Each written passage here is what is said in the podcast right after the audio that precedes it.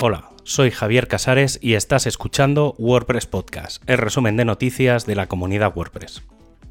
En este programa encontrarás la información del 6 al 12 de junio de 2022. Gutenberg sigue su curso de lanzamientos y ya está Gutenberg 13.4 entre nosotros. Desde la WordCamp Europe parece que el foco de las próximas versiones hasta WordPress 6.1 es el de normalizar y estandarizar todos los componentes para que todos tengan las mismas funcionalidades según sus posibilidades, además de dar estabilidad y mejorar el rendimiento. Por un lado, los botones van a tener soporte en el theme.json de forma que al hacer cambios entre temas se mantengan las configuraciones.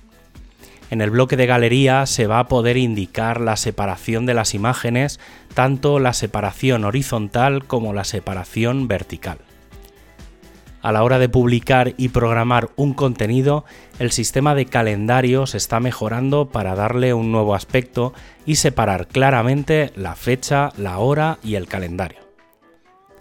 Además, el bloque de buscador va a poder permitir filtrados, de forma que si, por ejemplo, tienes un sitio con una tienda, puedas tener dos buscadores, el general y uno específico que permita filtrar por productos y WordPress 6.0.1 ya está en camino. Seguramente vendrá con alrededor de unos 30 tickets solucionados, aunque todavía no tiene fecha de salida. Y el equipo de Core de Performance está trabajando en un par de funcionalidades que pueden ser muy interesantes. La primera de ellas, en principio ya cerrada y que vendría en WordPress 6.1, es la incorporación de async en todas las etiquetas de imágenes, de forma que usarían el lazy loading nativo de las imágenes. Y en una línea relacionada con los media, la subida de ficheros en formato SVG, que se está trabajando para incluir en el plugin Performance Lab con el foco en hacer un buen filtrado del scripting y evitar posibles ataques, que ha sido la razón por la que no se estaba incluyendo hasta ahora el equipo de documentación ha planteado hacer un cambio importante en el lugar donde está la documentación de los usuarios.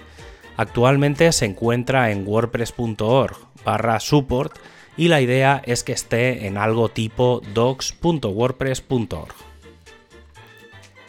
El equipo de BuddyPress ha comenzado a trabajar en la versión 11.0, que parece que se focalizará en los contenidos media y por eso ha lanzado BP Attachments, un feature plugin que usará la REST API, React y los componentes de bloques.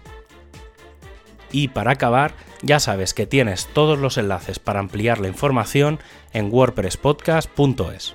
Un abrazo y hasta el próximo programa.